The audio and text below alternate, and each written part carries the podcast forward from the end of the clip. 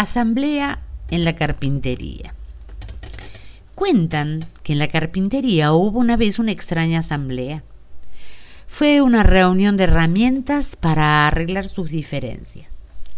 El martillo ejerció la presidencia, pero la asamblea le notificó que tenía que renunciar. La causa hacía demasiado ruido y además se pasaba todo el tiempo golpeando. El martillo aceptó su culpa, pero pidió que también fuera expulsado el tornillo.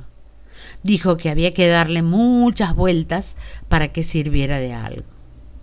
Ante el ataque, el tornillo aceptó también, pero a su vez pidió la expulsión de la lija. Hizo ver que era muy áspera en su trato y siempre tenía fricciones con los demás. Y la lija estuvo de acuerdo a condición de que fuera expulsado el metro, que siempre se lo pasaba midiendo a los demás según su medida, como si fuera el único perfecto. En eso entró el carpintero. Se puso el delantal e inició su trabajo. Utilizó el martillo, la lija, el metro y el tornillo. Finalmente la tosca madera inicial se convirtió en un lindo juego de ajedrez.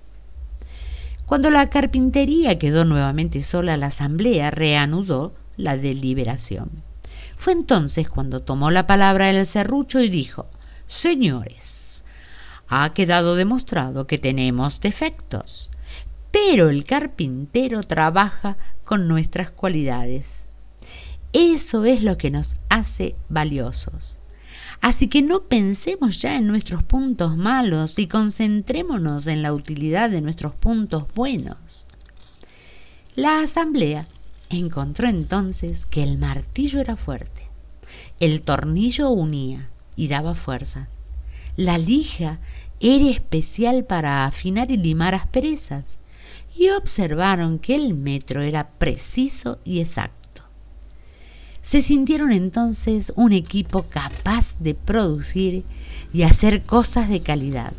Se sintieron orgullosos de sus fortalezas y de trabajar juntos. Ocurre lo mismo con los seres humanos. Observen y lo comprobarán.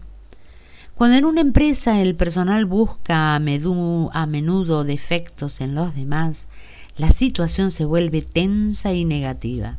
En cambio, al tratar con sinceridad de percibir los puntos fuertes de los demás, es cuando florecen los mejores logros humanos. Es fácil encontrar defectos. Cualquier tonto puede hacerlo, pero encontrar cualidades, eso es para los espíritus superiores que son capaces de inspirar todos los éxitos humanos. Clermont del libro Tómate tiempo. Excelente.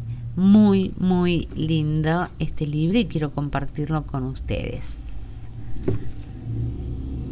Hasta la próxima.